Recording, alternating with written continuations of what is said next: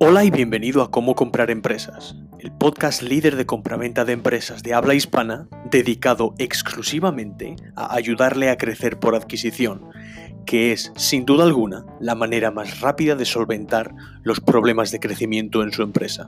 Soy Simón, disfrute del episodio.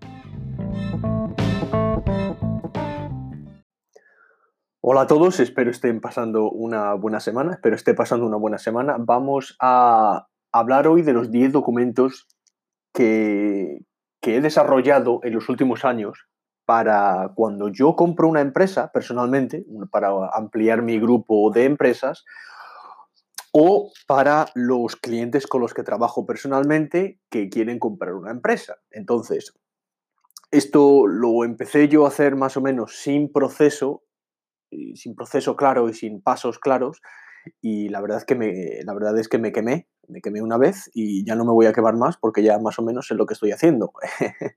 pero, pero al principio la verdad es que si no se tiene un proceso, si no se tiene un, un, modus operandi, pues le va a ser complicado el, el desarrollar eh, una buena actividad de, adquisiciones si, no tiene un, plan de acción y si no tiene cuanta más información mejor. Yo lo que siempre digo es que cuando usted más información tenga acerca de la compra de una empresa, de la negociación, de cómo se negocia por una empresa, de los documentos que son necesarios a la hora de comprar una empresa, de estructurar el negocio, de estructurar los pagos contingentes o a plazos, de que usted tenga un, buen equipo con usted, un equipo legal, un contable, que usted entienda los diferentes pasos cuando se compra una empresa. El comprar una empresa es sin duda alguna, y yo lo he hecho muchas veces, la manera más rápida de crecer. Es la manera eh, más rápida y porque es una manera exponencial. Yo puedo crecer el 50, el 100, el 200%, más incluso.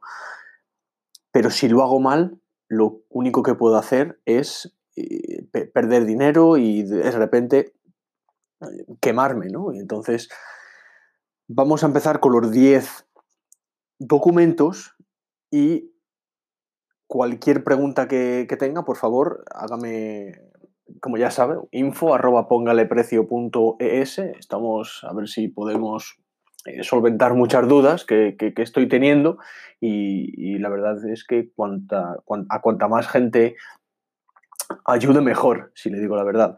Eh, yo, como sabes, soy mitad inglés, mitad español, eh, nací en Madrid, me desarrollé en, Inglaterra, empecé tres empresas y de repente me cansé, la verdad, de no tener vacaciones, de no tener vida social, de no tener nada. Lo único que hacía era trabajar, trabajar, trabajar, trabajar, trabajar.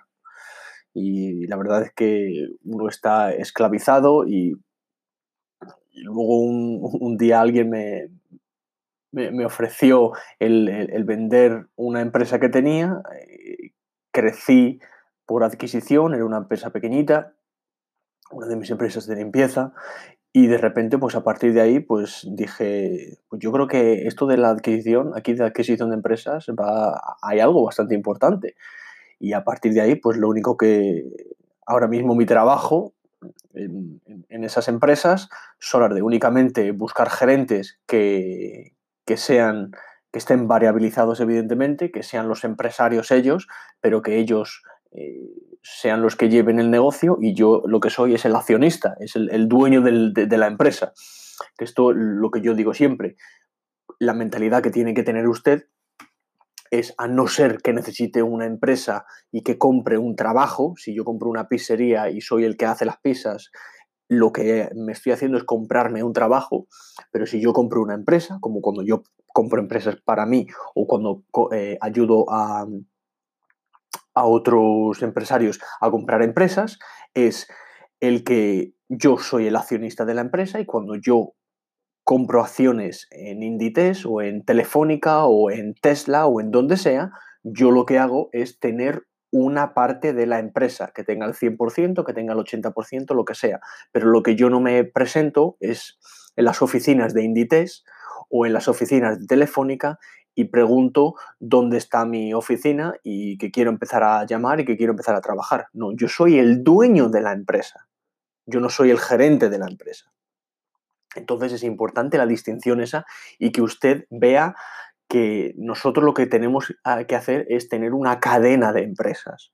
No una empresa solamente, pero sino una cadena de empresas. Y lo que estamos haciendo con todo esto es el, el crecer por adquisición y el crecer exponencialmente. Yo no le estoy diciendo que usted vaya a crecer 50, por 50.000, 100.000, 200.000 euros digamos. Estamos hablando de que va a crecer exponencialmente. Yo no le voy a decir que se va a tener que gastar eso, 50 o 100 mil euros en, anuncios en Facebook o en anuncios de la radio, o hay que contratar a tres personas más de ventas, o hay que de repente ampliar los recursos humanos, o hay que invertir en esto. No, no, no. Lo que yo quiero es comprar otra empresa que ya tenga flujo de caja para yo ampliar mi imperio. Y luego, evidentemente, uno tiene diferentes estrategias de adquisición. Una roll-up acquisition, puede usted tener un buy and build, puede tener diferentes eh, estrategias de adquisición para que, evidentemente,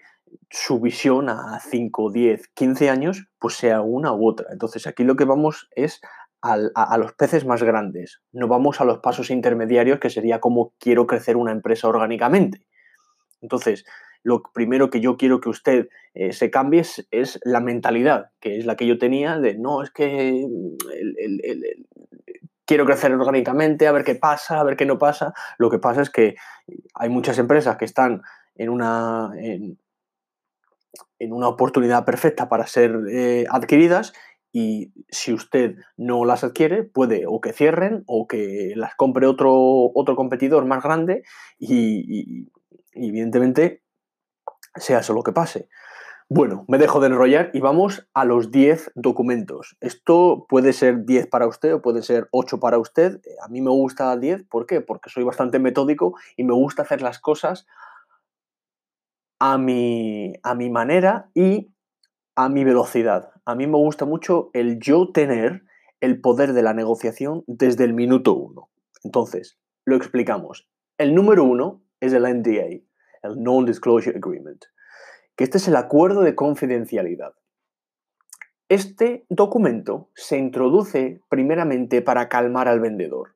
Los vendedores siempre están paranoicos en tanto en cuanto ellos piensan que uno va a, ir a voz populi acerca de la venta de la empresa, cuando nosotros evidentemente lo que necesitamos es que la, transacción sea confidencial. Entonces, nosotros introducimos el, documento que es el acuerdo de confidencialidad. Entonces, esto lo que nos otorga, entre otras cosas, es el poder en la negociación desde el principio. Es decir, esto lo he hecho yo más veces, esto eh, sé cómo se hace y este es el acuerdo de confidencialidad, por lo que, señor Pérez, nadie va a saber acerca de nuestras conversaciones más que usted y yo. Perfecto. El segundo documento estas serían las preguntas relevantes al vendedor en la primera llamada. ¿Sabe usted que en mi modus operandi lo que hacemos es enviar cartas o hacer un marketing, un lead generation, y cuando esas empresas, esos vendedores acuden a nosotros sin terceras partes, es decir, que no vamos por broker de negocio, sino que yo quiero negociar directamente con el vendedor de la empresa, Aquí es donde yo tengo las preguntas relevantes al vendedor en la primera llamada, que es donde yo le veto. Esto no es para yo cualificarme como yo el, vendedor, el comprador de la empresa, sino que el vendedor se veta automáticamente si está motivado, si no está motivado, cuál es la estructura de la empresa, cuántos empleados tiene, cuáles son los números, si los números que tengo delante mía eh, en registradores y me los he descargado son los números que de verdadmente podemos eh, podemos fiarnos si la empresa tiene otra empresa patrimonial, si no tiene otra empresa patrimonial, que nos cuente un poquito de la empresa, etcétera, etcétera, etcétera. Entonces, dependiendo un poquito de su estrategia de adquisición, eh, las preguntas serán más extensas o menos extensas. Yo leer la primera llamada, a mí, yo más de 45 minutos no, no tardo en, hacerla, porque más de 45 minutos me parece una tontería en una primera toma de, de, impresiones. Entonces, aquí lo más importante que tiene que usted hacer es determinar, lo primero, si me voy a llevar bien con el vendedor y lo segundo, si esa empresa es un objetivo bueno para mí o no. Entonces, si la empresa no es buena para mí o no, lo que hago es cortar la conversación rápidamente, cortar la, conversación rápidamente y no liarme a hablar y a ser eh, y adorarle la píldora, como dice mi padre. No, lo único que hacemos es vetar, ser muy educados y si no nos cuadra la empresa con lo que nosotros queremos, lo que hacemos es decirle, señor Pérez, le agradezco mucho su tiempo, por su tiempo, pero me parece que en esta ocasión no me encuadra su empresa con lo que yo estoy buscando. Pero muchísimas gracias por llamarme y espero, le deseo todo lo mejor. Y ya está. Y si tiro 5 minutos del tiempo, es mejor que tirar 45 minutos de mi tiempo. Porque si yo tengo que hacer esto 15 veces, esos 45 minutos se, se, agolpan. Y yo no sé usted, pero mi tiempo es lo más importante que yo tengo en mi vida. La tercera, ¿cuál es la agenda de la primera reunión? Si todo va bien y hemos vetado a la persona y la persona y la empresa parecen que son una empresa y, un, y, una oportunidad buena para nosotros, evidentemente lo que hacemos es la agenda de la primera reunión. Aquí es donde yo introduzco, eh, yo tengo la agenda, yo soy el, el, que tiene el poder en la negociación. Eh, señor Pérez, vamos, a, ir tocando diferentes palos, diferentes eh, aspectos de su negocio para ver si de verdad podríamos trabajar juntos. ¿Qué le parece hacerlo así, así, así, así? Entonces, esta, esta primera reunión, yo cuando me reúno con gente no la hago de más de 90 minutos. Entonces, en 90 minutos y al final de esos 90 minutos, aquí es donde introduzco la idea de el Heads of Terms, que es el documento 4.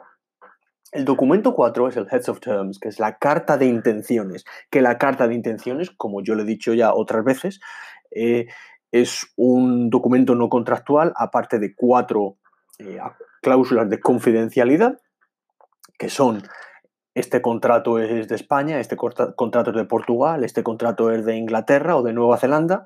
El segundo sería eh, confidencialidad, yo no digo nada, usted no dice nada. El tercero es exclusividad, en un periodo de 10, 12 semanas, 3 meses, 4 semanas, nadie dice nada. Y el, el cuarto sería que usted se paga sus, eh, sus fees legales y yo me pago los míos.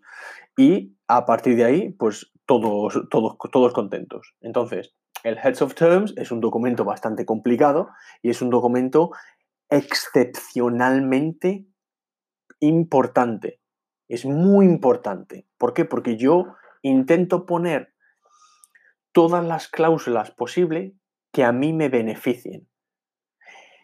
Cuando yo introduzco el Heads of Terms y la persona que está al otro lado de la mesa lo firma y acuerda, y cuando yo ponga una cláusula que pone el señor Galeano no avalará la operación personalmente. El señor Galeano eh, va a intentar o va a pagar por, la, por el objetivo de manera contingente. Si la empresa va bien, pago más. Si la empresa va mal post adquisición, pago menos. Pero esto no es negociación que se hace a los tres meses. Esto es negociación que se hace al principio de todo.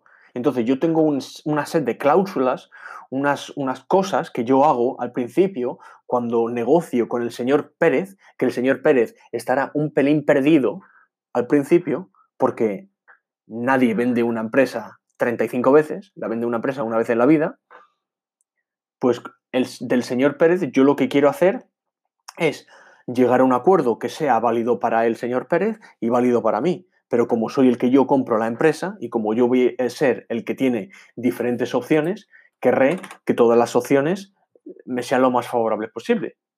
Entonces, el Heads of Terms. El siguiente sería el timing de la operación. Señor Pérez, me gustaría proceder a adquirir su empresa y me gustaría que, que acordásemos usted y yo un plazo por el cual eh, vamos a llegar a un acuerdo, usted y yo.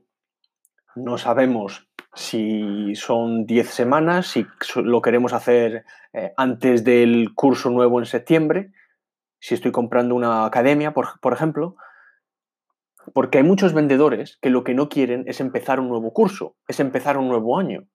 Entonces, para Navidad vamos a completarlo, usted y yo, señor Pérez, usted no tiene que volver a la oficina otro año.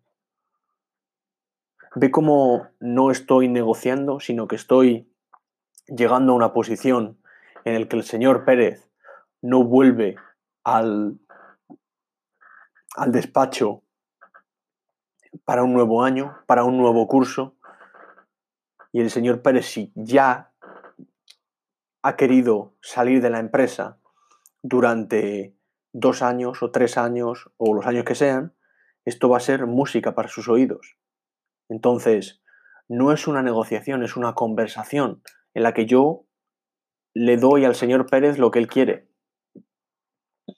El 6, el, checklist de, la due diligence. La due diligence, como ustedes saben, es el proceso de auditoría.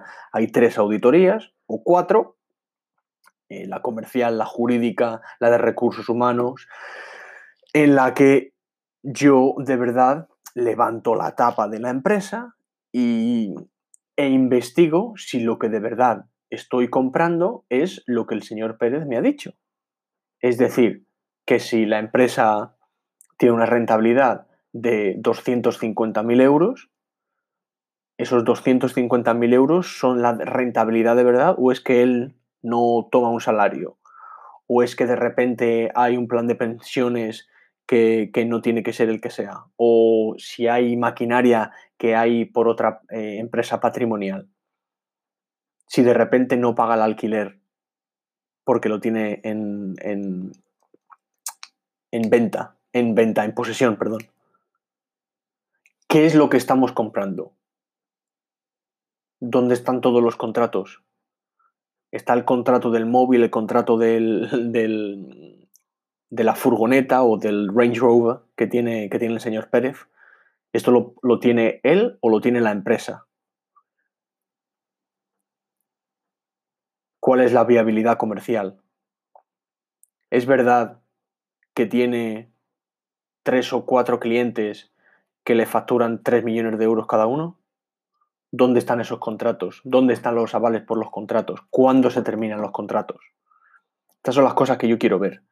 Las cosas que yo quiero ver es todo lo que se me ha prometido, lo que el señor Pérez me ha ido vendiendo, y yo lo quiero corroborar conmigo, por lo que yo voy a tener las notas de esa primera llamada, de esa primera reunión, de lo que me ha dicho el señor Pérez, y ahora lo voy a corroborar con mi due diligence.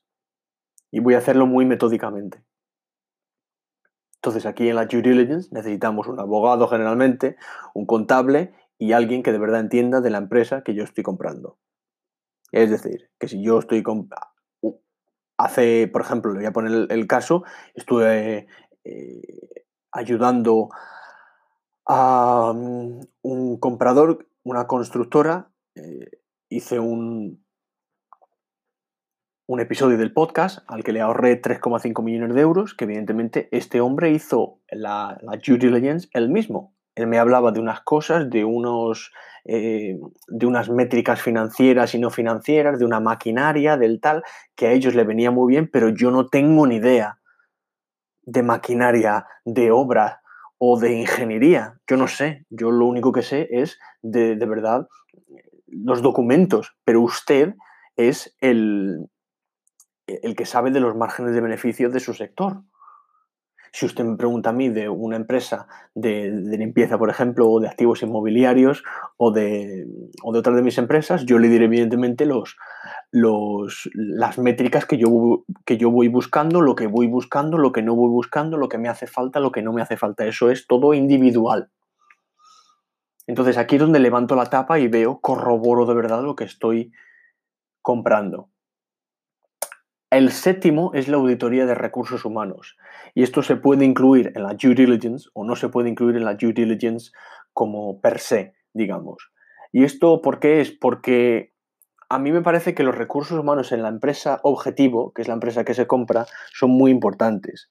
Y yo ya le he explicado que son muy importantes porque yo me quemé y perdí 147.000 libras cuando lo intenté hacer, intenté hacerlo yo solo. Entonces, como los recursos humanos y las auditorías, y a mí no me gusta mucho esto de, ver el personal, los contratos del personal, no me gusta mucho eh, estar de forma gerente con, los empleados, no me gusta nada, pues me gusta pagar a alguien que sepa de verdad lo que está haciendo y lo que está eh, mirando para con la auditoría de recursos humanos. Y evidentemente aquí el, el, equipo humano que, tiene la empresa objetivo, la empresa que usted compra, es imperativo de importante porque evidentemente sin personas que lleven la empresa, no hay empresa. Pero el aspecto legal de los recursos humanos, yo le recomendaría que hiciera una auditoría separada, que es el documento número 7. El documento número 8, si todo esto ha ido bien y generalmente la estructura de todo suele cambiar entre las conversaciones iniciales y la due diligence, la sería, sería, perdón, la, el checklist pre-transacción. Esto que nos permite, nos permite hacer la transición de comprar la empresa a de verdad tener la empresa. Es decir, que yo es, hacemos lo que hacemos es un inventario. Yo lo que quiero comprar del señor Pérez es esto, esto, esto y esto. Y lo voy a comprar así, así, así, así. Y los pagos a plazos van a ser así, así, así, así. Y yo me voy a poner ya en el rol del accionista o del dueño de la empresa. Ya no soy el comprador, sino que ya interiorizo y lo plasmo en un documento lo que yo quiero de la empresa y lo que yo voy a tener en la empresa. El número 9 sería un acuerdo de consultoría si necesitamos uno. Y esto es muy importante. ¿Por qué? Porque los vendedores de empresas se creen que alguien les van a dar medio millón de euros, tres millones de euros, un millón de euros. Vamos a sacar del banco los medio millón de euros, se los vamos a entregar al señor Pérez y el señor Pérez se va a comprar un Ferrari y se va a ir a las Seychelles. Y el señor Pérez, evidentemente, no ha vendido nunca una empresa y no sabe que generalmente las empresas no se compran por un millón de euros o por, un, eh, por una cantidad arbitraria de dinero. Pero usted, como sabe cómo se compran empresas, porque me escucha a mí y porque sabe lo que hacemos nosotros, pues sabe que lo mismo el señor Pérez va a necesitar estar involucrado en la empresa de una manera u otra en los próximos tres años, doce meses, seis meses, cinco años. Entonces, el acuerdo de consultoría, ¿qué rol va a tener el señor Pérez? Yo lo que no quiero es que el señor Pérez se presente los lunes y cuando él quiera a, hablar con los empleados y a distraerlos, porque el dueño ya soy yo. Pero si tengo un acuerdo de consultoría con él, pues puede que el señor Pérez me ayude a de verdad eh, eh, mejorar la empresa y, en consecuencia, a él le pagarán más dinero y más rápido, porque tendrá un acuerdo de consultoría y, tendrá, y tendrá un interés en que a mí me vaya bien. Esto lo explico con mis, con mis eh, clientes. A mí me gusta mucho que el vendedor siempre se quede en un acuerdo de consultoría. ¿Por qué? Porque yo quiero que él tenga un, un interés en que a mí me vaya bien. Es decir, que si él va al, al, campo de golf, por ejemplo, y ve a un proveedor o a un cliente y a ese cliente o ese proveedor le pregunta cómo soy yo como, como nuevo dueño, yo lo que quiero es que el señor Pérez me ponga a mí por las nubes y diga, es que Simón es, es el mejor, es que Simón es, está haciendo unas cosas excepcionales con la empresa, trata a los empleados muy bien, hace esto, hace lo otro, tal, tal, tal. Porque todavía le debo dinero. Y porque todavía esa persona tiene interés en que a mí me vaya bien. Si el señor Pérez, por lo contrario, ya ha recibido todo el pago y yo las estoy, por lo que sea, pasando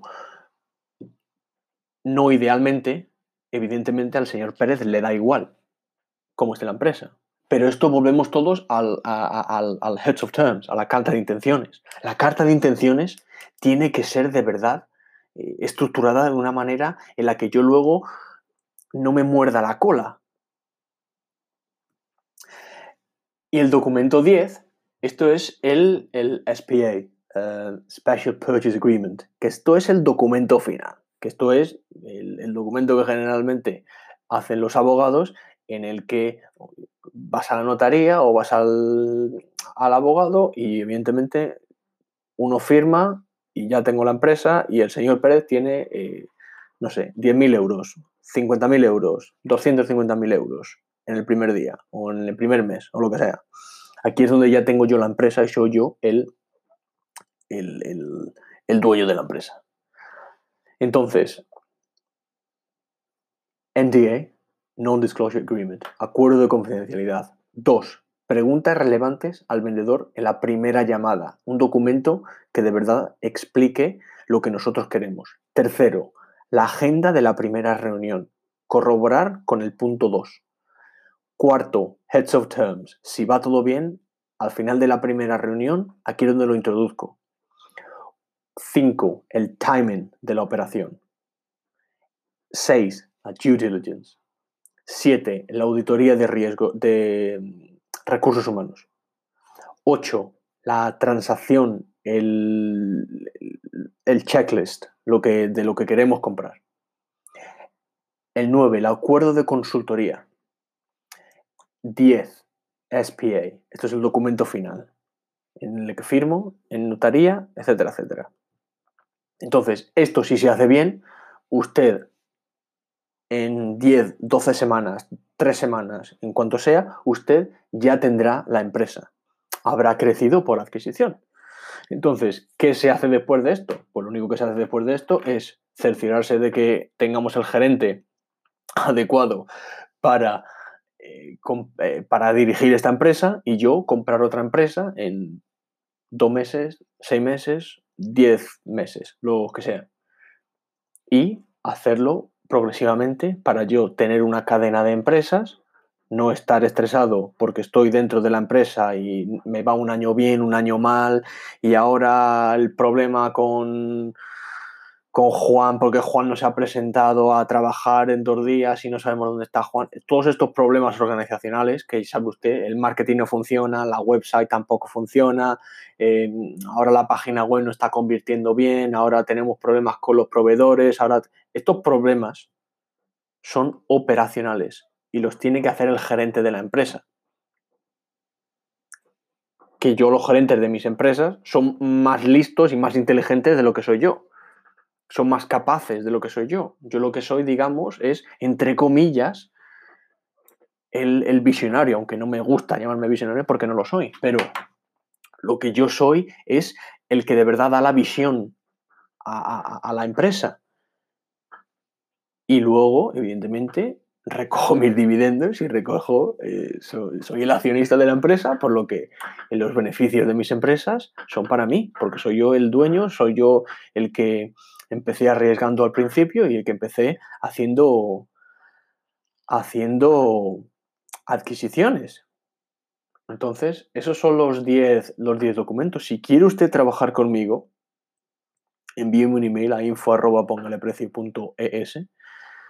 hago, hago de todo, si le digo la verdad. Mentorías con, personas que quieren comprar empresas. Eh, yo trabajo en, cuatro países, en, Inglaterra, evidentemente, Reino Unido, eh, Portugal, España y, e Italia. Así que, así que tengo, bastante, bastante experiencia y el proceso más o menos es igual, prácticamente es igual en todos los países. Entonces, si quiere que le ayude de alguna manera, info arroba Estamos a punto también de lanzar un, curso de, mergers and acquisitions, de adquisiciones.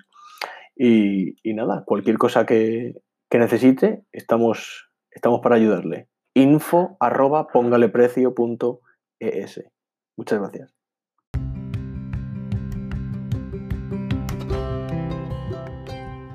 ¿Quiere comprar una empresa y crecer por adquisición? ¿Por qué no se apunta a mi lista de contactos? Un círculo selecto de empresarios como usted que están interesados en la compraventa de empresas. ¿Por qué no trabajamos juntos para crecer su portafolio por adquisición y crear una cadena de empresas que le generen beneficios sin usted operarlas? Envíe un email a info.pongaleprecio.es y mi secretaria Diana le añadirá al grupo selecto. Es info.pongaleprecio.es. También puede seguirme en LinkedIn, YouTube y en pongaleprecio.es. Soy Simón Galeano y hasta pronto.